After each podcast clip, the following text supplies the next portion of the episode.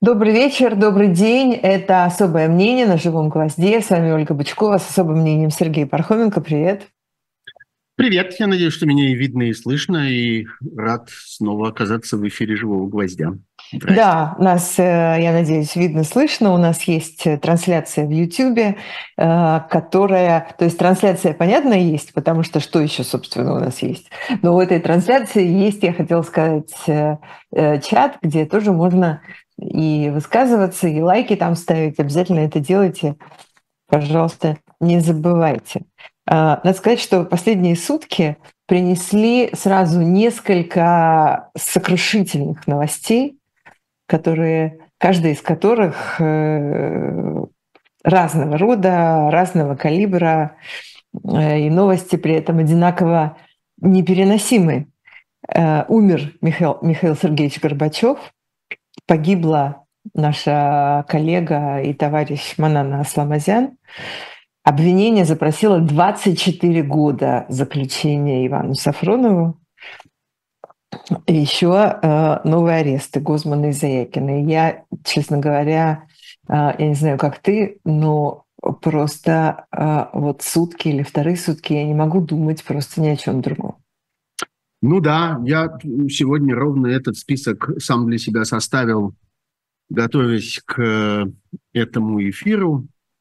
Вот ровно в этом порядке я перечислял эти события, ровно вот эти, Э, и посмотрел потом на этот список и подумал, что давно, давно мне не приходилось э, ничего до такой степени черного, до такой степени трагического составлять, готовясь к программе. Конечно, мы начнем с Горбачева.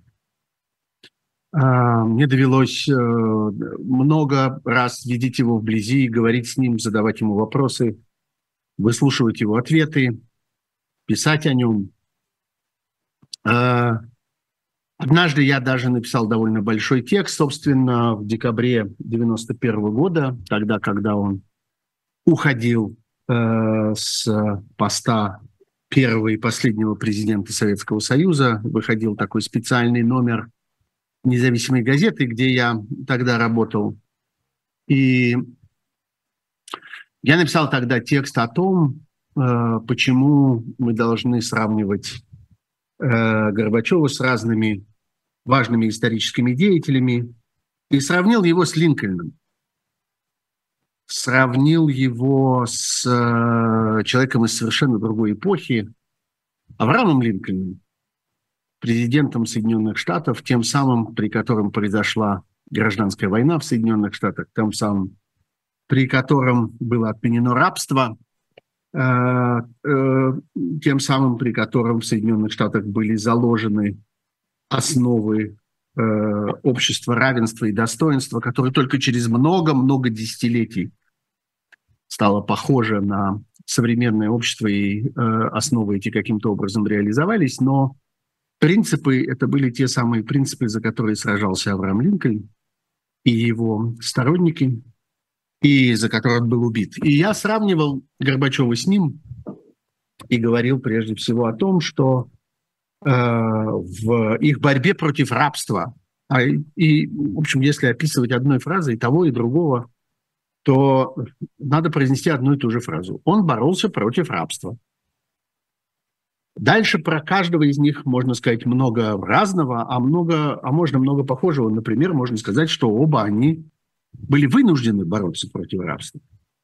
Перед обоими из них э, это, э, э,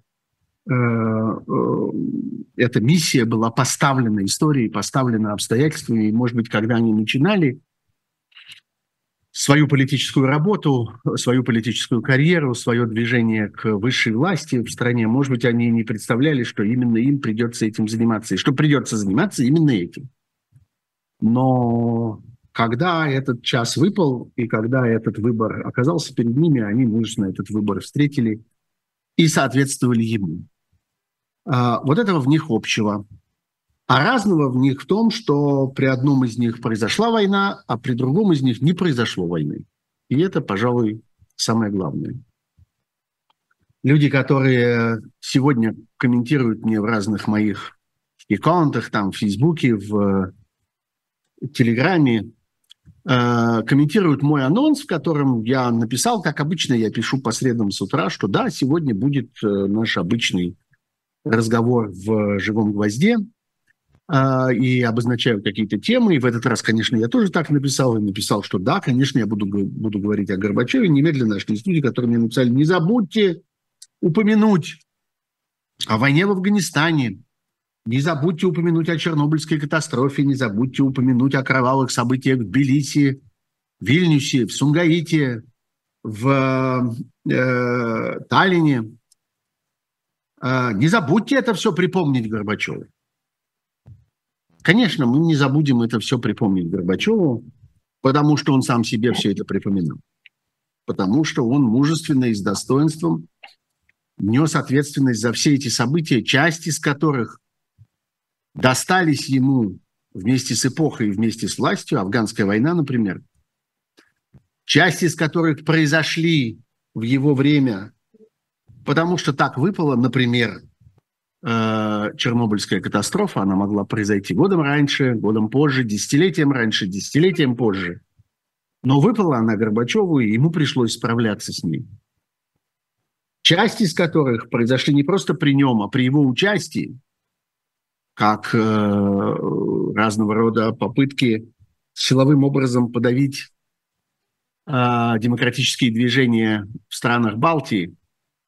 Но э, это, несомненно, не его инициатива, это то, чего он не смог предотвратить. Он несет ответственность за то, что не смог предотвратить это.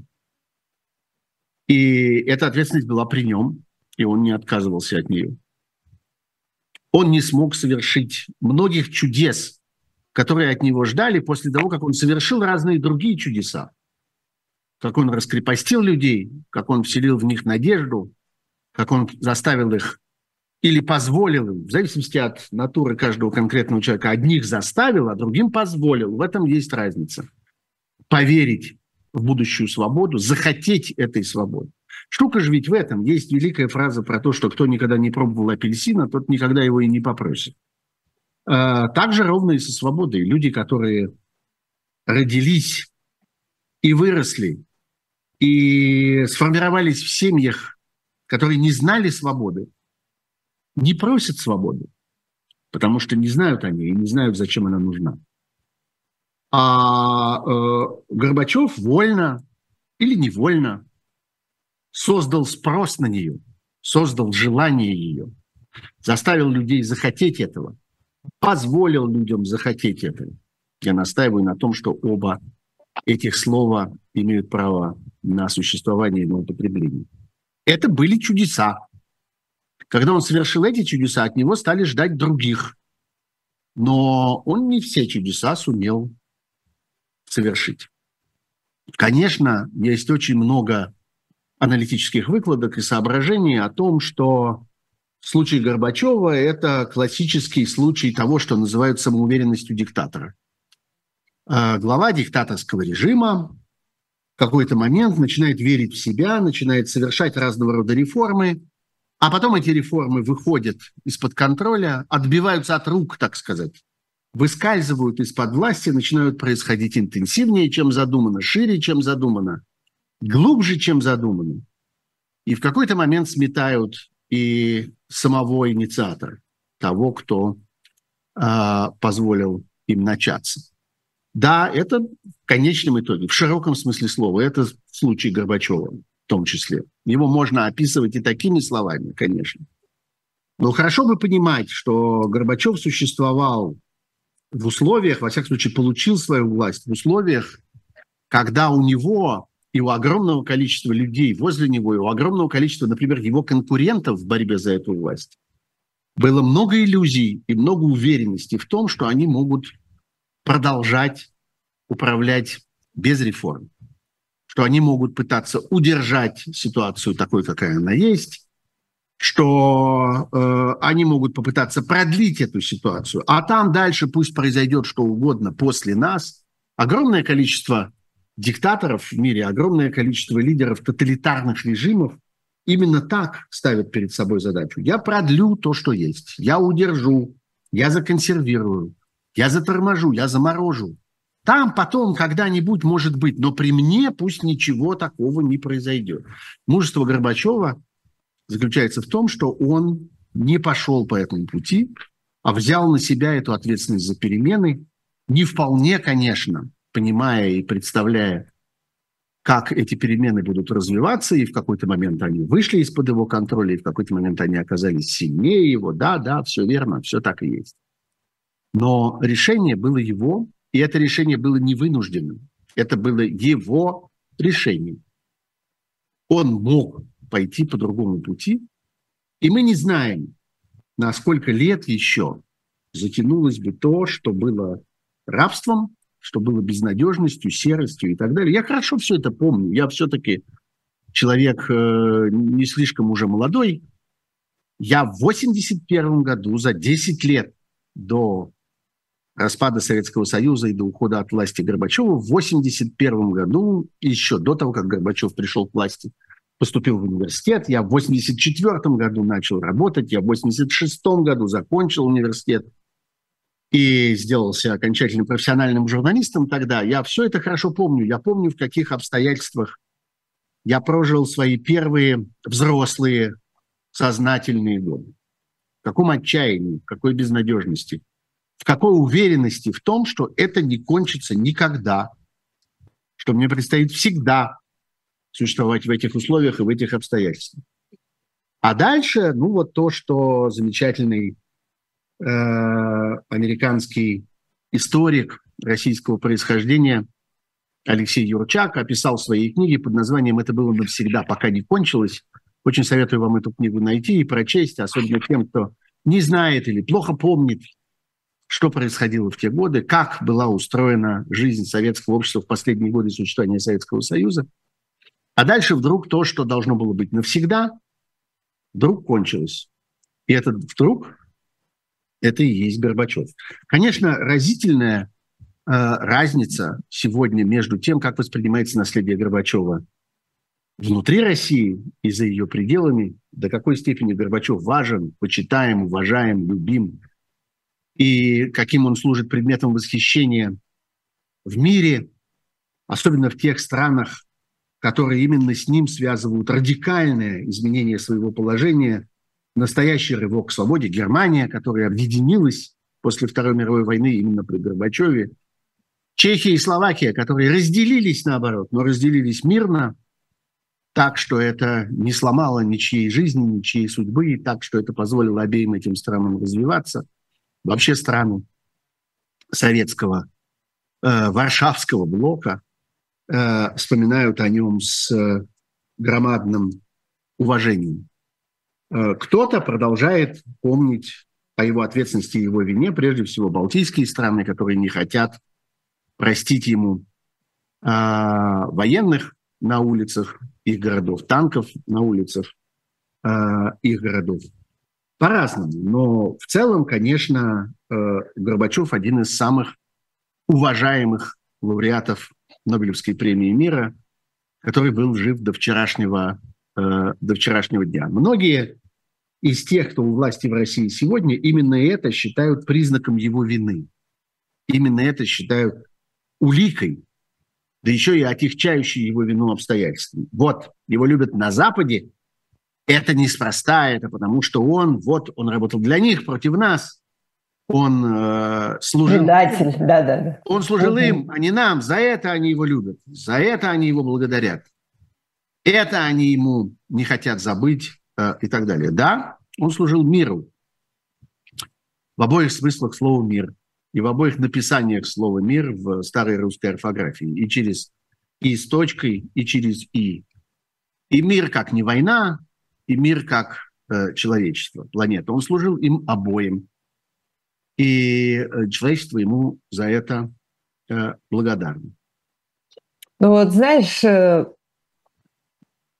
Э, я, как ты понимаешь, тоже э, давно на это смотрю и тоже имела возможность э, слышать, видеть, разговаривать, задавать вопросы. И я очень счастлива, что я успела сказать спасибо за это все, Михаил Сергеевич. Э, но, э, например, раньше, э, когда он был генеральным секретарем, когда он был президентом СССР, сразу после. Мне казалось, что это естественный такой путь, что да, должна быть эта перестройка, да, должны быть эти реформы, да, должны быть все эти изменения, и как бы, э, может быть, даже можно было делать их быстрее и эффективнее, как я тогда думаю. Дальше, когда проходят годы, и сейчас, особенно на том фоне, который все гуще и гуще мы наблюдаем в последнее время, я начинаю думать, что это какая-то удивительная аномалия, что это какое-то удивительное свойство человека, э, будучи политиком такого масштаба, оставаться, оставаться человеком и не предавать э, человеческие нормальные гуманистические да. ценности. Этого всего могло бы и не быть. И э, у него были все возможности для того, чтобы быть жестче, для того, чтобы быть жестоким, бесчеловечным, коварным, вероломным, каким угодно еще. И мне самому доводилось э, чувствовать на себе его тяжелый взгляд и его гнев, и слышать его рассерженный крик. Я был э, журналистом в 90-е годы, в конце 80-х, в самом начале 90-х годов, когда он был власти, и медиа, для которых я работал, были не слишком комплементарны к Горбачеву. И скажи, и... что мы тогда относились к нему по-другому. Конечно. Чем потом, мы относились, чем мы относились к нему как к власти и понимали, угу. что наша задача заключается за тем, чтобы следить за этой властью, ловить ошибки этой власти, а, ставить перед этой властью сложные вопросы, а, выворачивать эту власть наизнанку. Однажды я стоял в Новоогареве, в зале, где только что закончилось очередное заседание, где готовился знаменитый союзный договор, я стоял среди других журналистов перед Горбачевым, который тогда давал нам какие-то краткие пояснения по этому поводу, такую, так сказать, летучую пресс-конференцию. И в какой-то момент он спросил, а есть здесь кто из независимой газеты? Я сказал, да, вот я. Э, он сказал, это вы украли проект э, новой программы партии. Я сказал, что мы не украли его, а мы узнали о нем, мы опубликовали из него самые содержательные вещи. И он очень сильно рассердился и спрашивал у меня, зачем мы это сделали, и э, почему мы себе такое позволяем. А я ответил ему, что это наша профессия, и что наш долг делать такие вещи. Я знал, что я могу ему это говорить. Это было довольно страшно, я был совсем молодым человеком, э, но я понимал, что я вправе говорить это ему. И это право он создал. Вот что важно. Он создал ситуацию, в которой мы стояли друг против друга, и он задавал мне вопросы такие, какие хотел, а я давал ему ответы такие, какие хотел. Мы поменялись ролями на эти несколько минут. И... и тебя не приговаривали к 24 годам тюрьмы Нет, после этого. И не было никаких шансов, что пока он у власти, э, кто-нибудь объявит меня изменником, преступником, предателем. Иностранным или агентом, ага. Или еще кем-нибудь. Я это хорошо понимал, и он это хорошо понимал. Хотя он относился к прессе с гораздо большим раздражением, с гораздо большей настороженностью и гораздо злее, чем, например, Ельцин, в котором э, было удивительным образом заложено какое-то очень особенное, глубокое уважение к медиа и к журналистам, и который, несмотря на все, что нашептывали ему его, э, нашептывало ему его окружение, всегда отстаивал право прессы и журналистов, медиа в широком смысле слова делать то, что они, что они тогда делали. Горбачев в этом смысле был гораздо злее, я бы сказал. Да, вот. в этом, в этом думаю, есть... Что, я в думаю, этом... что память о Горбачеве, я угу. думаю, что дальнейшая история Горбачева, она не кончилась с его смертью и с концом этой поразительной жизни, которую он прожил, почти 92 года.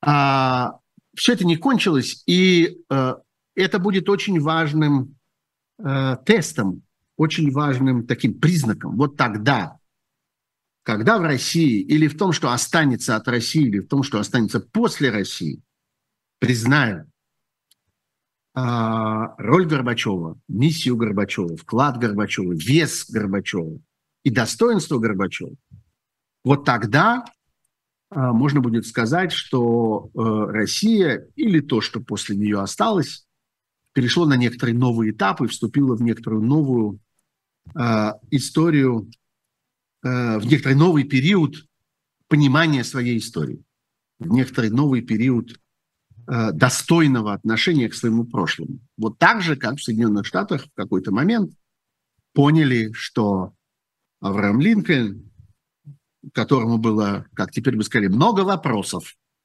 и у которого было много противников и ненавистников, и людей, которые, которые не могли простить ему победы севера над югом, но прошли десятилетия, и э, Линкольн оказался человеком, э, роль которого в истории Соединенных Штатов никто не посмеет отрицать. Однажды и роль Горбачева в истории России никто не посмеет отрицать. Я надеюсь дожить до этого дня, и я надеюсь увидеть это своими собственными глазами. Не знаю, когда и как это произойдет, и может ли это произойти, но из сегодняшнего дня могу сказать, что при всем при том, что уже очень давно Горбачев э, не был активен, его не было видно, его не было слышно, он не высказывался, он э, плохо себя чувствовал, не мог и так далее. Но, тем не менее, с сегодняшней ночи меня не покидает вот это вот чувство сиротства. Ну, это какая-то, это такая, такая особая потеря, которая похожа на, на то, как ты теряешь родителей. Вот есть история взятия власти Горбачевым, есть история пребывания Горбачева у власти, и того, как он держался за власть и э, боролся за власть и отстаивал свою власть. А есть история того, как Горбачев отказался от власти. Это отдельная важная часть его биографии. И это само по себе представляет собой важный вклад в историю России – и в мировую политическую историю, которая узнала, что такое бывает. Бывает, что человек предпочитает отойти от власти, не э, обменивая это на бессмысленную кровь, на бессмысленное зло, жестокость, кровопролитие, свирепость. Он мог э, устроить большой спектакль перед своим уходом. Он мог сыграть очень громкую музыку на этом спектакле и уволочь с собой огромное количество невинных людей. Но он твердо решил, что он не будет этого делать, и 25 декабря 1991 года заявил об этом и ушел от власти, э, обменяв свою власть на жизнь не свою. Э, он за свою жизнь мог очень сильно в этот момент опасаться и он должен был понимать, что у него нет никаких гарантий, и что он, он, ему, что называется, никто не обещал ни безопасности, ни просто жизни, ни пощады, ни прощения. Опять я в этой истории, в этой ситуации должен упомянуть Ельцина и сказать, что у того, несмотря на всю их вражду, на всю их на все их жесточайшее противостояние у Ельцина хватило и мужества, и чести э, отказаться от примитивной мести Горбачева. Там были какие-то э, э, психологически неприятные эпизоды, но в общем теперь мы можем сказать, что ничего особенно серьезного. А, но Горбачев не знал этого. Горбачев пошел на этот риск. А, потому что а, таков был его выбор, и он этот выбор совершил. Это уникальная ситуация, невиданная в истории России 20 века.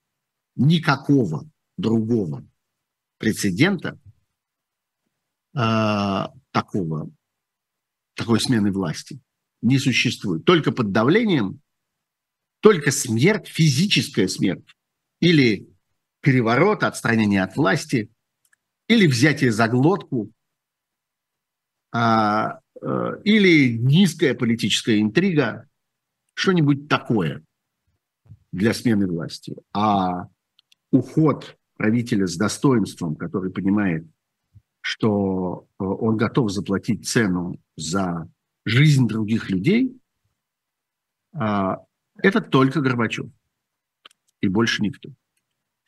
А, так что вот, э, это то, что мы вспомним. Чего не вспомнит российское государство, сегодня уже объявлено о том, что ему не положены, так сказать, государственные похороны, его похоронят просто как частное лицо, как э, человека, который не имеет большого значения для истории России, э, дежурное, казенное соболезнование, которое выдавил из себя сегодняшний российский фараон, в общем, вполне свидетельствует о том, что он э, не только не испытывает никаких э, благодарных чувств по этому поводу, хотя конечном итоге именно Горбачеву он обязан вообще самим фактом своего существования, тем, что э, выпущен был из дерьма, из-под забора, где его нашли э, по окончании советской власти.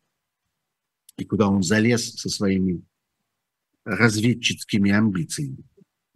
А, вот, так что э, вопрос не только в том, что нет здесь никакой благодарности, но и э, нет мужества, чтобы признать заслуги и достоинство этого человека, потому что, видишь ли, сегодняшнее российское население может этого не одобрить.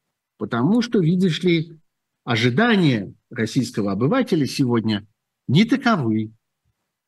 И фараон не может себе позволить сказать слов правды и сказать э, справедливых слов, потому что боится. Ну и потому что, ну и потому что не одобрит, что обыватель будет э, разочарован, а пойти против обывателя ему страшно. В отличие от Горбачева, которому не было страшно пойти против обывателя, и который совершил много поступков, несвойственных обычно политикам, которые гладят по шерсти и следят за желанием толпы, а он шел впереди этого желания и смотрел дальше этого желания. И совершал поступки, которые требовали мужества и которые вредили его рейтингу, его репутации и привели его однажды к тому дню, когда он должен был отказаться от власти, и никто не вышел на улицы, никто не защитил его, никто не поднял голоса в защиту его. Он осознанно пришел к этому часу и к этому поступку. Ну и еще потому, что, конечно, группа крови совсем другая. То есть Э, не знаю, судьба этого человека, происхождение этого человека, казалось бы, Нет, я говорю, не, не, не, такого. Не, не, я говорю про, э, про э, отсутствие искреннего соболезнования, признания и так далее. А просто ну, это, да. это не только ну, потому, ну, что абсолютно я не спорю с тобой. Мужество, да. У другого нет. Ну у да. Одного человека, у одного человека есть честь, а другой бесчестен. Ну, вот такие моменты это и выясняется. Э, я попрошу тебя сделать небольшую паузу. Сейчас это особое мнение Сергей Пархоменко. Буквально несколько секунд, и мы продолжим.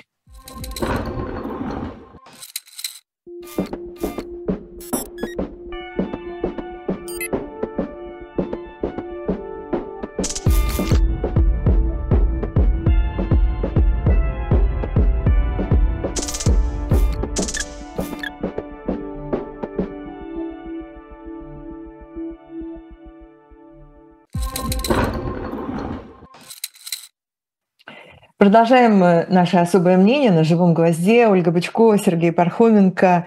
24 года Ивану Сафронову.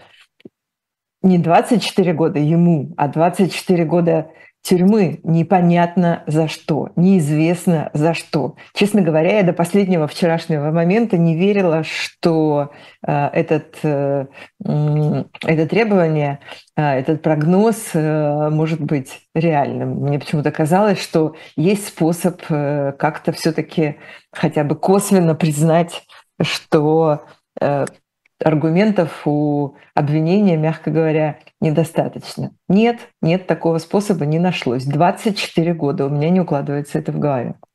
Ну, 24 или 240, или 650, или 31. Э, цифра здесь может быть любая. Смысл... Как с Навальным. Да-да, конечно. Смысл совершенно очевиден. Будешь сидеть, э, пока, э, пока этот режим существует. Э, это говорят прокуроры, это говорят судьи, это говорят, будут говорить тюремщики, это говорят все, кто создали это обвинение и это дело. И они же, надо сказать, тогда, когда этот режим перестанет существовать, они же будут сражаться за то, чтобы быть техническими исполнителями исправления этой ошибки, так сказать. Вот этот самый прокурор будет, тяжело дыша, бежать, э, надеясь оказаться в том положении, чтобы именно ему доверили исправлять эту ужасную ошибку. Ну, условно говоря, он или любой другой, они же, это, у этих людей нет имен, нет лиц, нет достоинства, хотя в свое время э, журналисты довольно подробно разбирались и с следователем, и с прокурорами, с вот с этим знаменитым человеком по фамилии Чабан, который, собственно, взял на себя все эти палаческие функции, а, и который не смог состряпать, а, ну, хоть сколько-нибудь членораздельного обвинения, который ничего не нашел, ничего не собрал, ни из кого ничего не вытряс, а просто выдумал в конечном итоге. Вот они же будут однажды бороться за право исправлять эти ошибки и демонстрировать, доказывать свою преданность и свое э, рвение в отношении новой власти тогда, когда они увидят своими глазами эту власть. А Ивану Сафронову предлагается дождаться этого момента, отдав, э, отдав свою жизнь. 24 года это цифра, которая в этом смысле является совершенно условной, но в ней есть э, и своя, так сказать, конкретность.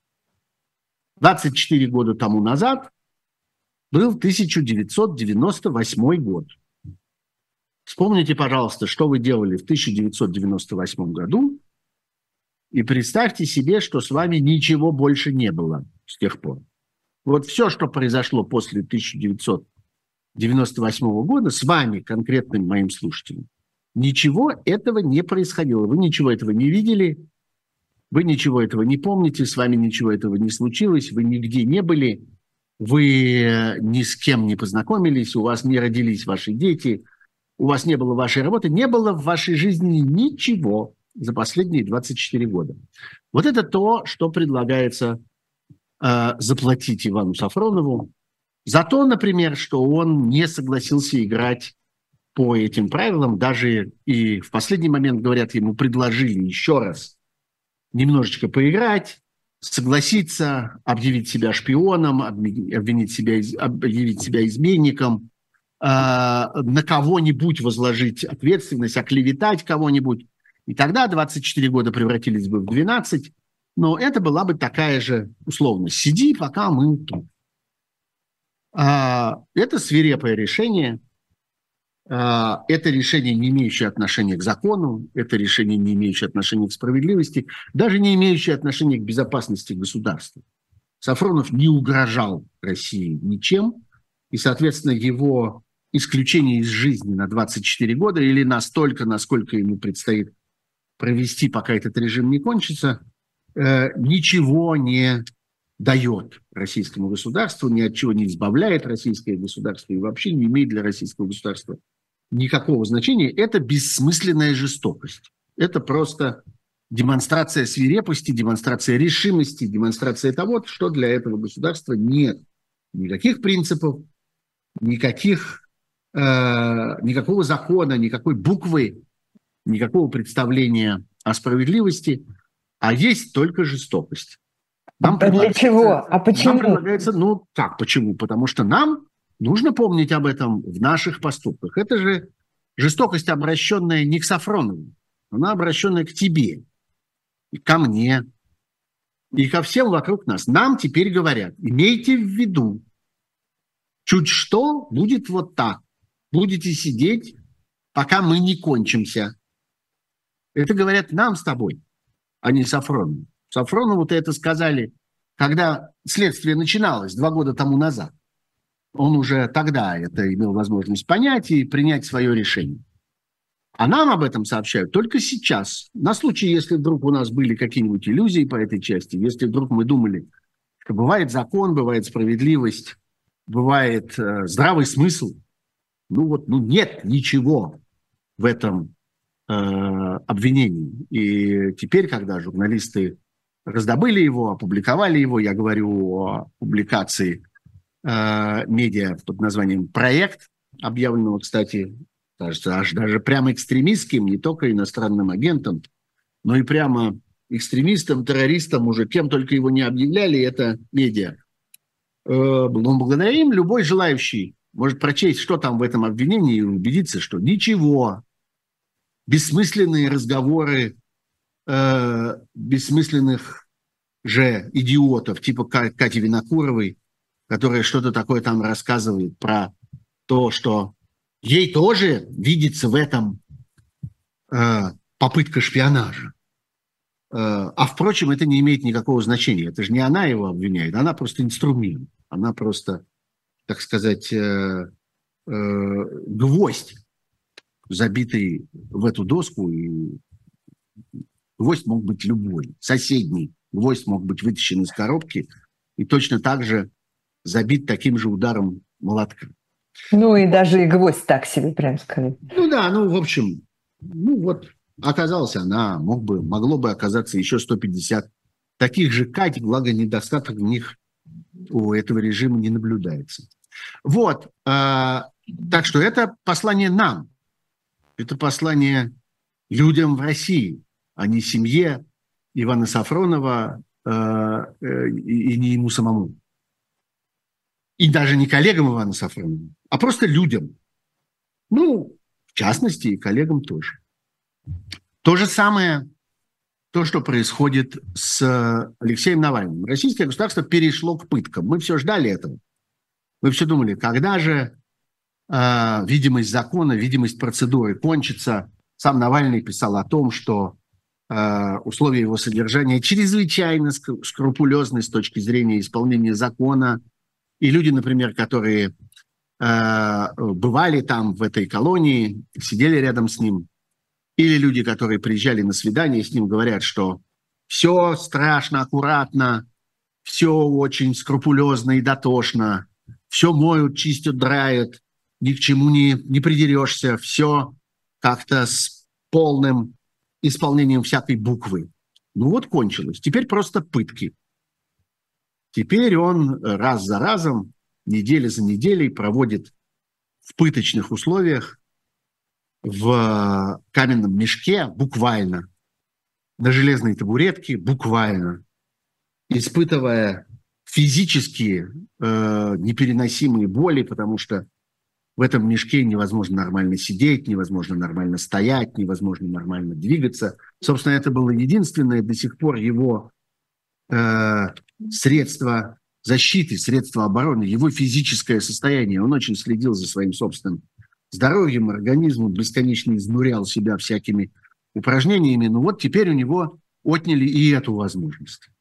Теперь речь идет просто о его физическом уничтожении путем медленного истощения, медленного износа и стирания его организма. Вот как теперь это построено. Предлог, точнее не предлог, а причина для этого очень простая. Политическая активность, которая не прекращается. Навальный который находится в тюрьме, напомню вам, с начала 2021 года, с того момента, как он был арестован в московском аэропорту, с тех пор ни на какую свободу он не вышел ни на один день, продолжает быть частью российской политики, продолжает участвовать в политическом процессе, вот сейчас продолжает участвовать в начавшейся борьбе за то, чтобы те выборы, которые предстоят Э, осенью нынешнего года имели хотя бы какое-то политическое содержание, были бы демонстрации чего-то, были бы способом взаимодействия между последними оставшимися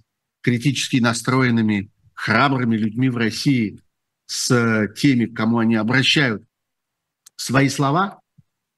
Э, продолжаются расследования, продолжается свободная информация, продолжается открытый разговор, в котором вещи можно называть своими именами, в котором война называется войной, агрессор агрессором, диктатор диктатором, террор террором.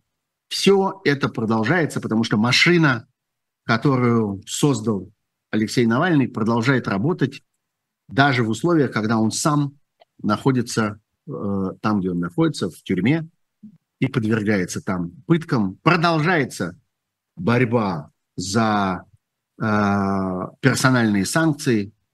На этой неделе, как вы знаете, был создан специальный э, такой э, сокращенный список э, самых ярких, самых отвратительных и самых отъявленных э, разжигателей войны, которые в первую очередь должны подвергнуться э, персональным санкциям, если еще не подверглись, такие, оказывается, еще есть, которые почему-то еще не под санкциями там, в Великобритании или в Европе или в Соединенных Штатах. Этот, так сказать, э, недостаток следует немедленно исправить. Эта работа продолжается, она продолжается очень активно, она пользуется большим вниманием в мире. Э, за это Алексея подвергают физическим истязаниям. Теперь уже не подвергают его воздействию закона, даже вот такого уродливого и страшно понимаю, а просто физическим истязанием, заставляя нас думать об этом и посылая нам этот сигнал, что мы можем и так. Ничто не мешает нам, и мы будем это продолжать до тех пор, пока э, физически способны это организовывать и это удерживать. То есть до тех пор, пока мы остаемся у власти. Вот сигнал. Вообще эти разговоры власти, они э, не с Сафроновым, не с Навальным, они с нами. Про это надо помнить, что все это адресовано нам, направлено нам и в расчете на нашу реакцию. А Гозману с Заякиным что сигнализирует? Э, с Гозманом, я думаю, то же самое.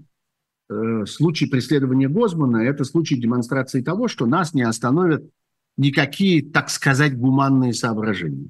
Возраст, здоровье, былые заслуги, э, степень, э, так сказать, корректности, интеллигентности того, что человек делает. Ведь давайте э, с вами отдадим себе отчет о том, что то, что делает Леонид Гозман на протяжении многих лет, это как раз образец необыкновенно корректного, я бы сказал, политического поведения. Это человек, который не позволяет себе резкого слова, я уж не говорю грубого, или какого-нибудь действия. Это человек, который спокойным, размеренным голосом, э, тщательно выстраивая фразы, э, обсуждает то, что видит вокруг, формулирует свое отношение к разным вещам. Его невозможно упрекнуть в том, что он оскорбил кого-нибудь, напал на кого-нибудь, проявил кому-нибудь агрессию э, или презрение, неуважение или еще что-нибудь вроде этого. Это человек, говорящий с людьми. Вот, собственно, и все. И власть демонстрирует нам в его лице, что э, с этим мы тоже не будем смиряться. Этого мы тоже не позволим. И на это мы тоже не сделаем поправки.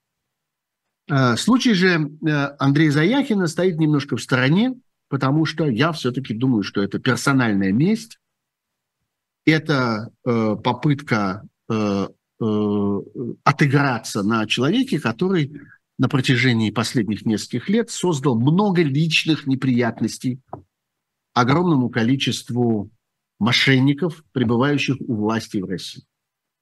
Людей, которые построили свою власть, свое влияние на лжи, на беззаконных махинациях, на подлоге, на плагиате и так далее. Многие э, за это время успели спросить у тех, кто занимается, скажем, сообществом Диссернет, что, дескать, зачем вы э, как-то продолжаете в такие серьезные страшные времена заниматься такой мелочью, какими-то диссертациями, какими-то научными публикациями и так далее. Да нет же. Это просто тест. Это просто часть жизни, которая находится так близко к поверхности, так легко обнаруживается – так формализовано, что нам очень легко обнаружить, что мошенник действительно является мошенником просто на этом примере. Просто продемонстрировав, что он делает в этой маленькой жизненной ситуации. Знаете, вот кто шлек украл, тот и бабку убил. Вот ровно та же история с этими диссертациями, публикациями и так далее. Кто мог врать здесь, кто демонстрировал свое презрение к закону, свою бесчестность, свою мелочность, свою наглость, свое, свои мошеннические умения, устремления и контакты. Тот и в остальном ведет себя так. Вот в чем смысл был и есть деятельности Диссернета и деятельности, в частности, Андрея Заякина, который руководил им, был одним из руководителей до сих пор, и, я думаю, и останется и дальше, несмотря ни на что. А, и люди, которые получали от Диссернета эти оплеухи, прекрасно это понимали, что вопрос не только в том, что их там какая-то несчастная диссертация или публикация оказалась разоблаченной. Это они оказались разоблачены. Они целиком оказались голыми, без штанов в этой истории. Ну, плюс к тому, конечно, Андрей Заякин еще один из самых профессиональных, самых мастеровитых, самых подготовленных, самых, э, э, так сказать, эффективных расследователей в России. Не случайно специально для него был создан целый отдел в «Новой газете», отдел бигдаты и расследований. Не случайно он принимал участие в огромном количестве очень известных, очень громких и очень получивших массовую известность э, крупных расследований, опубликованных в самых разных российских медиа. За многими из них на самом деле стоит Заякин, который добывал информацию, расшифровывал ее, анализировал ее, пользовался при этом всем своим научным арсеналом, ведь он и математик, и физик, и человек, подававший очень большие надежды именно в этом научном качестве. Эти научные навыки его совершенно никуда не делись. Вот что это. Это прямая месть. Это попытка запугать и выключить из игры совершенно конкретного человека. Так что это событие, стоящее немножко особняком, но и в нем тоже есть тот же самый месседж нам с вами. Вот смотрите, ученый, э, всемирно известный ученый, э, человек, который посвящал свой труд, э, казалось бы, вот такой благородной задаче – Э, поддержанию норм научной этики и так далее, и его будем мучить. И э, на его балкон устроим десант ОМОНа с выбиванием стекол, и его дверь будем выносить, и его квартиру перевернем, и у него изымем все его телефоны, компьютеры, носители информации, все на свете, э, и он не уйдет, мы э, как-то не побрезгуем и этим. Вот э, связанные вместе, одинаковые в этом смысле события. У меня осталось всего несколько минут. И, э, У тебя осталось хотел... еще достаточно минут, да. А я хотела тебя спросить про вот это вот, э, про э, военные события в Украине, самые последние. Э, и похоже да. ли это действительно на это контрнаступление, о котором они уже столько времени говорили, я имею в виду украинская сторона? Я недостаточно квалифицированный, недостаточно информированный военный эксперт, чтобы говорить, можем ли мы это считать контрнаступлением. Но я могу сказать, что мы твердо можем считать это а, отсутствием стабильности, надежности и гарантированности на тех территориях, которые российский агрессор отнял у Украины. Это чрезвычайно важный Э, для российского агрессора фактор. Ему важно доказывать и населению этих самых регионов, и населению России в целом, что э, что упало, то пропало. Если мы это взяли, оно наше, и ничто не способно изменить там ситуации, и вам нужно смириться. Опять то же самое. Это вечный месседж, это главный, а может быть единственный месседж, с которым российское тоталитарное государство обращается сегодня ко всем, кто имеет с ним дело. Вам нужно смириться. Вам нужно смириться с тем, что вы зависимы от, нашей, от нашего нефти и газа. Вам нужно смириться с тем, что э, мы будем продолжать давить на вас. Вам нужно смириться с тем, что мы можем засылать к вам убийц с ядом. Вам нужно смириться с тем, что мы безнаказанно можем атаковать соседние страны. Вам нужно смириться с тем, что мы владеем ядерным оружием и будем угрожать им вам. Вам нужно смириться с тем, что мы в любую секунду можем устроить ядерную катастрофу на атомной станции. Вам нужно смириться с тем, что мы отбираем у соседей землю, держим их и никому больше не отдадим. Смиритесь. И смиритесь с тем, что мы будем мучить, пожизненно мучить и уничтожать всех тех, кто пытается этому противостоять внутри России. Смиритесь. Я бы сказал, что то, что происходит сейчас в южных регионах Украины, прежде всего в Херсонской области, в Запорожской области, это протест против этого смирения в тех формах и теми силами, которые доступны сегодняшней Украине и украинской армии. Они демонстрируют, что они не смирились и что они сделают все, что от них зависит для того, чтобы в людях не было этого смирения. Чтобы люди понимали, что это не конец истории, это не конец войны, это не конец агрессии, и это не конец испытаний, которые им э, выпали. Им предстоит э, делать свой выбор, проявлять свою позицию, быть мужественными.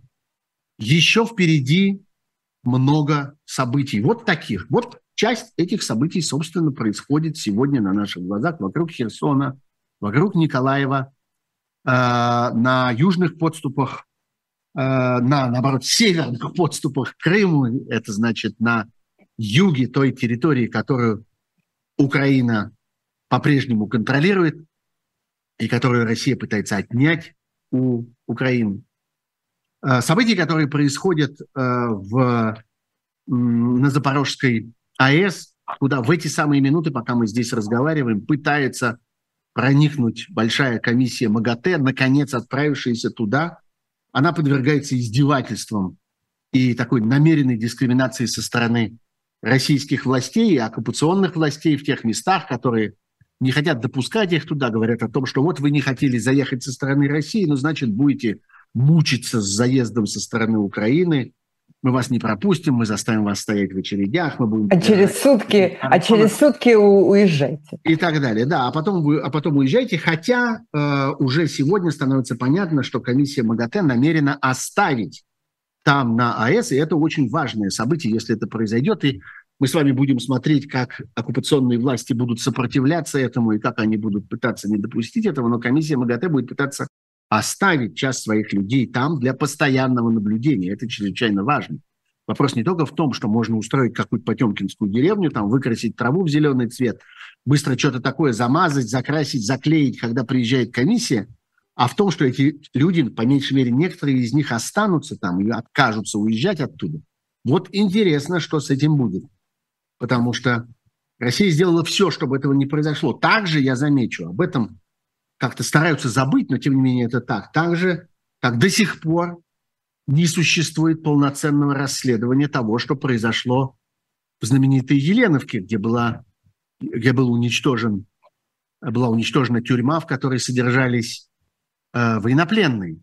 По-прежнему туда не допускают международных наблюдателей, не дают организовать э, там Э, полноценное расследование на месте и ждут пока, ну, ровно так же, как, я не знаю, ждали, пока следы яда исчезнут из организма Алексея Навального, точно так же ждут, пока пыль, копоть, ветер, дождь, я не знаю, а там, глядишь, и снег, э, сотрут следы этого преступления так, чтобы невозможно было с этим разобраться, невозможно было восстановить картину произошедшего там. Это стиль российского агрессора сегодня в Украине. Он это делает и на атомной станции в Запорожье, в Запорожье и в этой разрушенной тюрьме Еленовки, и на тех территориях, которые побывали под российскими захватчиками и теперь оказались снова в руках э, Украины.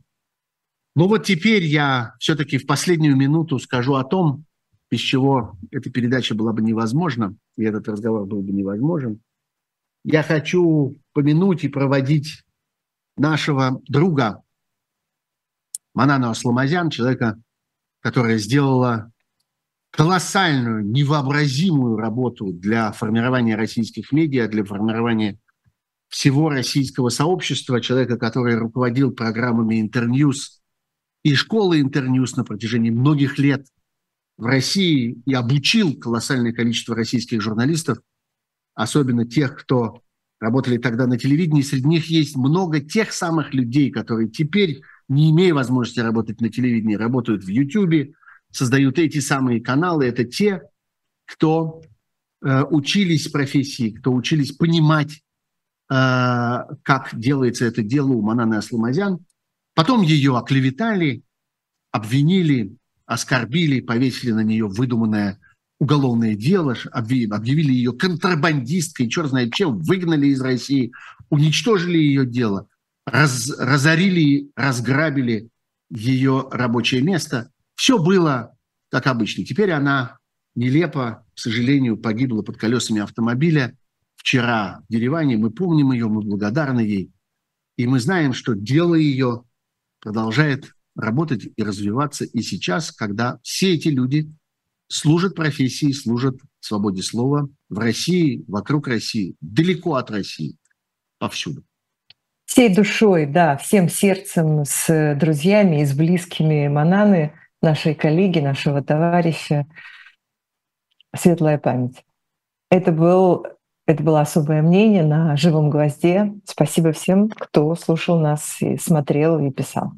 Спасибо. Счастливо.